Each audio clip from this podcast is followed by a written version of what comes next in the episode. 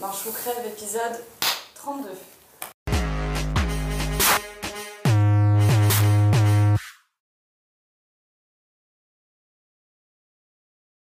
Hello, hello, mon nom est Emmanuel Diaz et bienvenue dans Marche ou Crève, épisode 32. Marche ou Crève, la seule émission qui vous parle de la mort du monde dans lequel vous êtes né.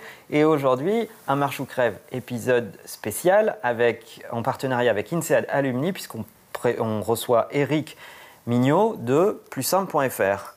Bonjour Manuel. Ça va? Super. Bon, qui es-tu Eric? Qui suis-je? Euh, Donc j'ai 46 ans, ça fait un petit moment que je travaille. La petite anecdote, j'ai commencé à travailler en Amérique latine, au Mexique, avec Carlos Slim, quand il s'est lancé dans les télécoms.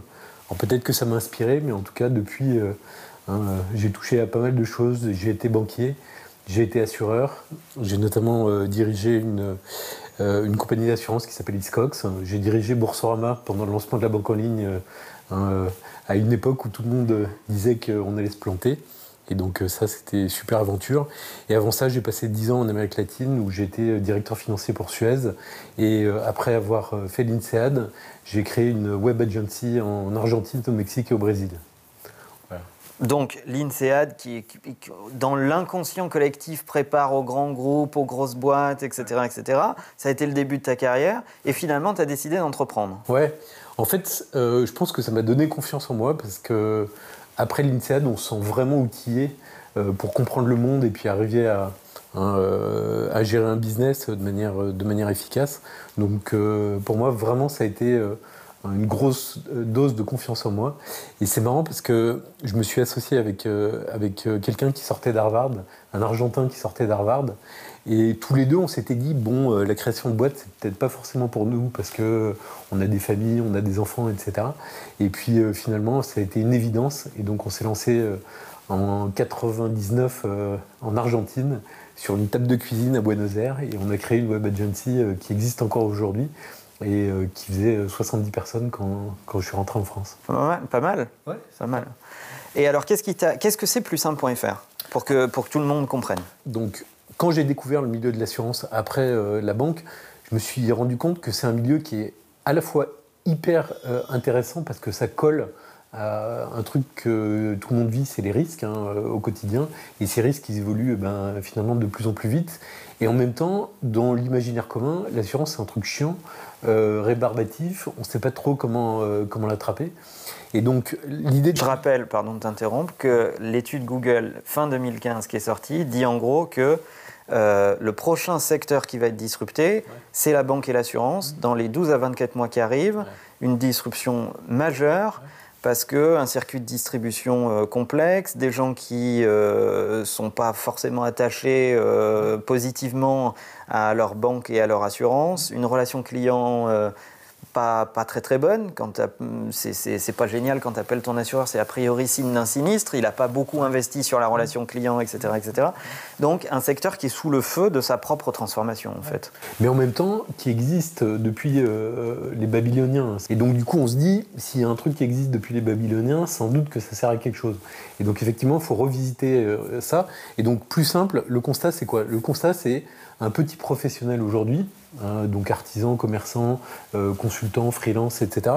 Pour s'assurer, il doit répondre à plus de 300 questions. Il va signer entre 5 et 10 contrats. euh, il va recevoir 1000 pages de documentation. Ça, c'est l'expérience client telle qu'elle existe aujourd'hui. Et donc nous, on s'est dit, le digital, ça va nous permettre d'automatiser tout ça, euh, de le rendre beaucoup plus facile, beaucoup plus fluide et beaucoup plus ergonomique. Pardon, il y a Siri qui t'écoutait et qui s'est déclenché. Pardon. et qui n'arrive pas à comprendre. aussi. C'est peut-être que le vocabulaire est trop compliqué. Non, euh, donc, euh, toute cette expérience, on peut totalement la modifier en utilisant euh, le digital, en demandant finalement au client uniquement euh, qui il est, donc son numéro de SIRET par exemple. À partir de là, on compile des infos, on lui fait des offres qui sont sur mesure, on automatise tout ça dans notre relation avec les assureurs et on permet d'avoir un budget global euh, d'assurance euh, qui est euh, Donc tu viens uberiser le secteur des assurances. Tu, tu te, comme tu te mets au milieu, là, tu kidnappes la relation client euh, par un design d'expérience plus fluide. Ouais, alors on n'a peut-être pas la prétention de dire qu'on va ubériser le, Faut de le l'ambition. secteur, mais ah oui, on a de l'ambition, pas de prétention, mais de l'ambition. Euh, en fait, ce qu'on se dit, c'est qu'effectivement, il faut revisiter complètement la relation client, que le digital permet de le faire. Et il y a un autre truc qui m'a frappé comme je commence à avoir un, certain âge et un peu d'expérience, c'est que je pense qu'il y a toute une génération aujourd'hui de banquiers et d'assureurs qui ont vu le digital comme étant annexe à d'autres canaux de distribution. Et donc, ils ont euh, développé des canaux euh, qui, étaient, euh, qui gravitaient autour plutôt d'une relation face à face. Et donc, ce que cherchent aujourd'hui les clients, c'est avant tout une relation digitale et accessoirement la possibilité de discuter avec quelqu'un, rencontrer quelqu'un. Et donc, ça, ça change complètement la manière dont on conçoit en fait la relation avec le client. C'est ce que j'ai fait euh, chez, euh, chez Boursorama. Et c'est ce que je veux faire aujourd'hui avec, euh, avec Plus Simple. Et alors, qu'est-ce que tu as apporté? Puisque c'est la question que beaucoup d'entrepreneurs, de jeunes entrepreneurs qui nous regardent se posent. Quand on passe des grands groupes à l'entrepreneuriat, tu me disais, vous êtes à peu près combien On est 12. Vous êtes 12. Donc, de très grosses structures que tu as dirigées à, une structure entrepreneuriale plus légère aujourd'hui. Qu'est-ce qu'on abandonne et qu'est-ce qu'au contraire on retrouve qu'on a peut-être un peu perdu? Alors c'est vrai que ça a été euh, les, premiers jours euh, chez Plus Simple. J'étais perdu parce que j'avais pas d'assistante et donc euh, je reprenais la main sur mon agenda. Ça, ça paraît un peu débile, mais bon, c'est la réalité.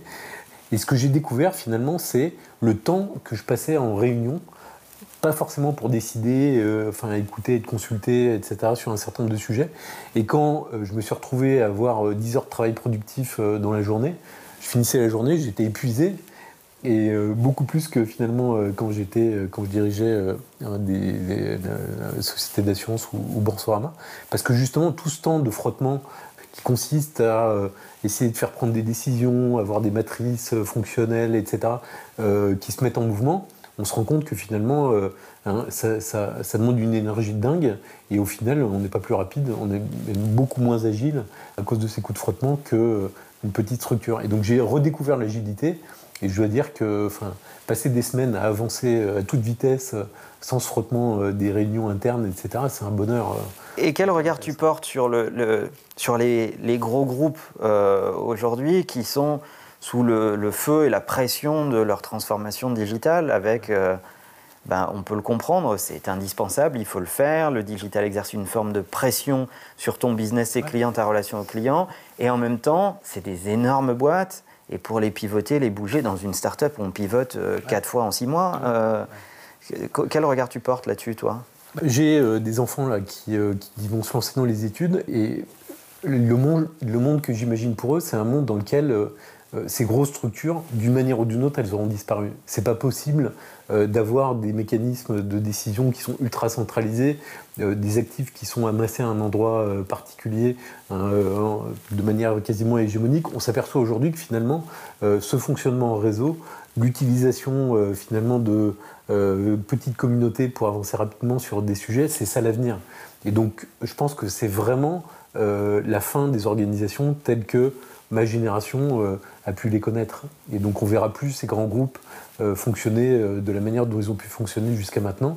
Et on les verra sans doute plus accumuler les types d'actifs euh, qu'ils ont accumulés jusqu'à présent. Quand on voit que, on parle d'Uber, les actifs, le nombre d'employés versus sa market cap, ils ont bousculé tous les codes hein, sur, ce, sujet. Je pense qu'il y a vraiment quelque chose qui posera d'ailleurs des questions aussi sociétales, parce que est-ce que finalement il y aura du boulot pour tout le monde?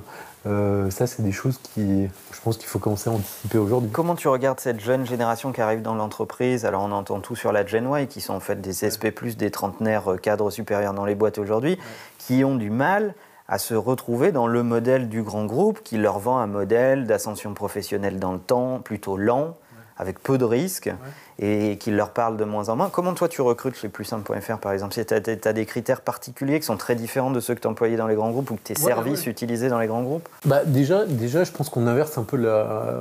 En tout cas, on inverse un peu la, relation aux candidats, c'est-à-dire que.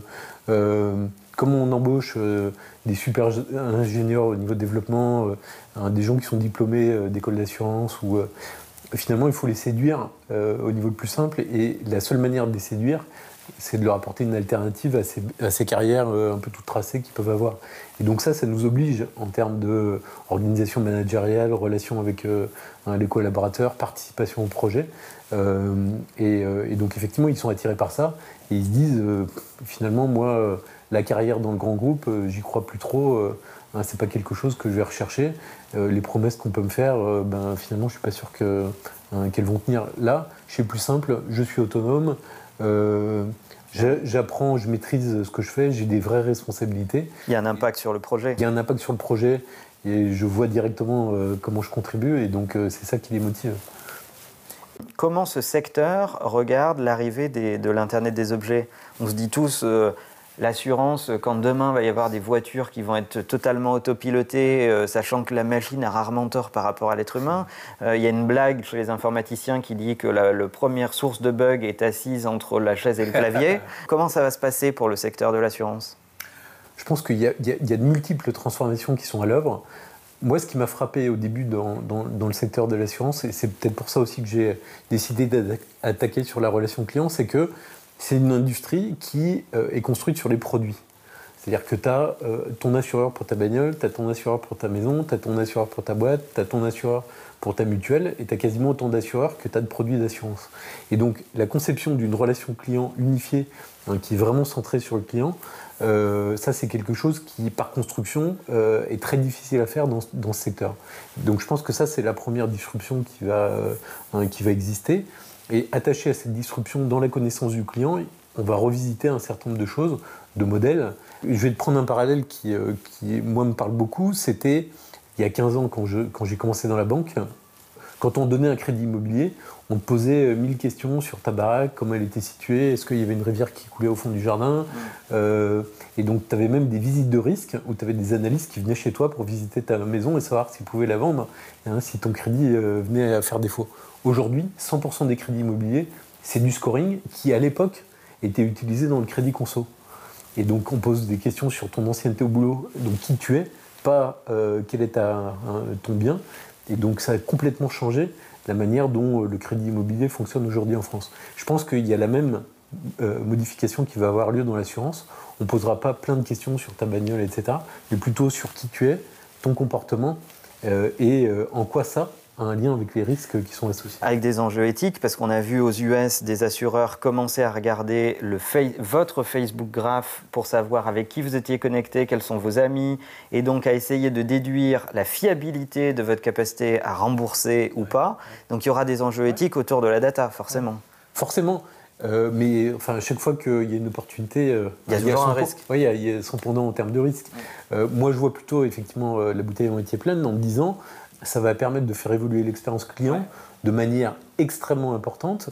Et du coup, euh, cette espèce d'assureur-voleur hein, qu'on entend encore malheureusement trop souvent, alors encore une fois que c'est une profession qui est hyper noble, qui existe, hein, une des plus vieilles professions du monde, c'est bien qu'elle a une vertu économique, euh, un rôle économique à jouer, pour accompagner les entrepreneurs, notamment, hein, à prendre plus de risques. Oui, ça on ne le conteste pas, mais si aujourd'hui il y a de la place pour un plus 1.fr par exemple, c'est bien parce qu'il y a eu des virages ratés sur la relation client. La théorie à laquelle moi je, souscris beaucoup, mais tu as le droit de ne pas être d'accord, c'est de dire qu'en fait on passe d'une expérience, euh, d'un monde qui était un rapport qualité-prix à un monde qui est un rapport expérience-prix. Et en fait, finalement, ça laisse de l'espace à des gens qui vont savoir coacher cette relation client sous la forme d'une expérience nouvelle, qui te redonne du temps, qui te redonne de la simplicité. Là où ces grands groupes ont eu du mal à installer une forme de relation client épanouie. Euh, mais, je vais te prendre une autre illustration. Tu as totalement raison. Euh, et, un des trucs qui m'a frappé, c'est à quel point aussi les grandes organisations sont déconnectées euh, quelque part de cette expérience client. Aujourd'hui, la clientèle des petits professionnels et des TPE en général dans les organisations banques ou assurances, c'est soit rattaché au patron des particuliers, soit rattaché au patron de l'entreprise. Quand je suis patron euh, des particuliers, le petit entrepreneur, c'est un risque qui est un peu compliqué, euh, c'est une relation qui est un peu compliquée, et donc du coup, c'est mon dernier euh, investissement en termes de développement, puisque je préfère favoriser hein, ce que je fais sur les particuliers. Quand je suis patron de l'entreprise, je regarde la TPE, c'est pas assez rémunérateur, mon modèle économique il n'est pas totalement adapté, et donc encore une fois le pro c'est euh, la dernière roue du carrosse en termes d'investissement. Et du coup, si, on prend un peu de recul, tu regardes en France, la banque en ligne sur les pros ça n'existe pas. Ça paraît dingue. Mm. et quand, j'ai lancé plus simple et qu'on a commencé à discuter avec des investisseurs, etc., ils nous ont dit mais qu'est-ce qu'il y a de nouveau finalement? Qu'est-ce qu'il y a d'innovant? Bah, Le truc innovant, c'est que la relation digitale en assurance pour les pros, c'est un truc qui n'existe pas en tant que tel aujourd'hui. Ça peut paraître banal, mais en fait, mais, en fait, ça n'existe pas. Ce qui paraît dingue. Bon, allez, on termine sur deux choses. Quel serait ton meilleur conseil à un jeune entrepreneur? C'est euh, fais-toi un ami par jour. c'est, je crois, le conseil que euh, le père Ricard avait donné à son fils euh, hein, pour, euh, pour développer sa boîte. Moi, je me l'applique à moi-même et je trouve ça. euh, Le commerce, c'est des rencontres, avant Ouais, toute chose. Le business, c'est des rencontres. ouais. Et alors, plus intéressant, puisque cet épisode est fait en partenariat avec nos amis d'INSEAD Alumni, quel va être ton conseil aux anciens INSEAD pour qu'ils quittent leur grosse boîte et qu'ils se mettent à entreprendre? Euh, je pense que mon conseil, ça, va, ça va dépendre des générations, mais un, ayez confiance en vous, et notamment l'INSEAD euh, vous donne une boîte à outils formidable, mais vraiment formidable, euh, pour justement arriver de manière intelligente à construire, à construire votre business. Et puis, des gens de ma génération qui euh, euh, peuvent être euh, bien payés ou très bien payés euh, dans des groupes, euh, je leur rappellerai que il leur reste 25 ou 30 ans à travailler, donc euh, qui réfléchissent à ce que sera euh, hein, l'emploi euh, demain euh, pour euh, pouvoir se lancer euh, en se disant que finalement le risque il est, il est très relatif.